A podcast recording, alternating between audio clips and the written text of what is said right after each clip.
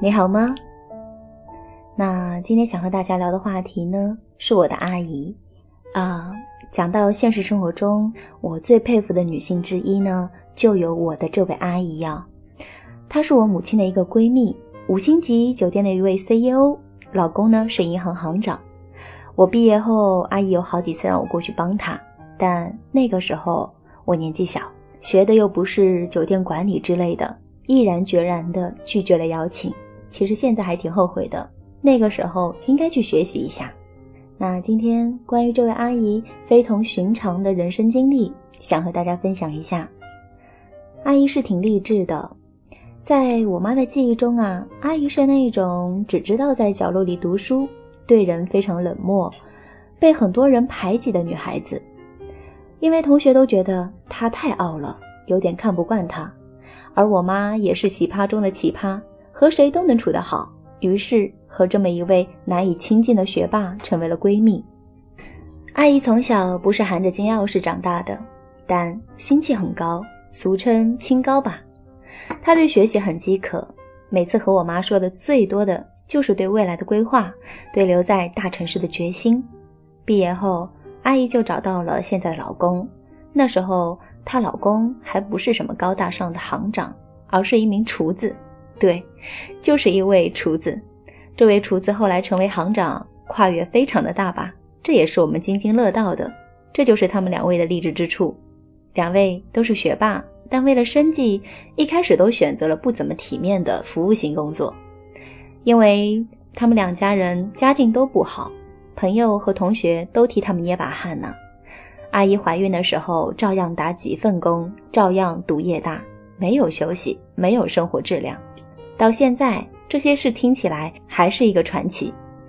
那时候，很多同学过得都比他滋润，而他挺着大肚子，独自风里来雨里去，两个人白天上班，晚上学习。我想起来，阿姨有好多的证啊，最离谱的是还有导游证，也不知道她到底花了多大的努力。后来去她家的时候，住在她家别墅的阁楼里，阁楼很大，另外一面是她老公的办公桌。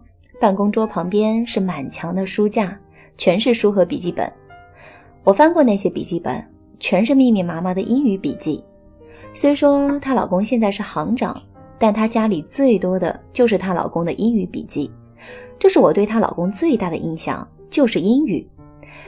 她老公戴着眼镜，其貌不扬，很瘦很小，但能量却不小。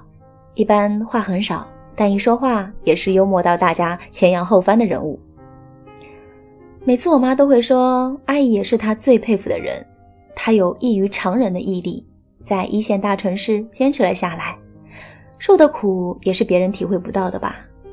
现在成了同学会最大的组织者，其实外人都想不到，当年的阿姨可是班级里最被排挤的那一位。所以现实就是这样，你飞黄腾达了，大家就另外一副嘴脸啦，你瞬间成了最受欢迎之一的那位。有时候人就是这样，根本不需要自我标榜，大家都是明眼人。你现在什么地位、什么层次，大家都有数。每次聚会后，阿姨都会开着她那辆狂转炫酷屌炸天的某知名豪车品牌的跑车到我家住一晚上，和我妈的知心话全在那晚。婚姻的见解啦，孩子的成长啦，工作的烦恼啦，而我会在旁边偷偷听他们的对话。其实，阿姨是一个心里跟明镜似的女人，什么人什么心思她了如指掌，但她就是能做到滴水不漏，看穿不说穿，她也不计较，她也没有市井气，从来不抱怨，但一分一厘都明明白白，这种气度源自于她的心气高吧。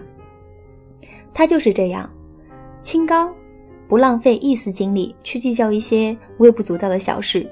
但对我们普通人来说，说到容易做到难。我妈说，她从来不为环境所影响。阿姨读书的时候就是被排挤的，没有朋友。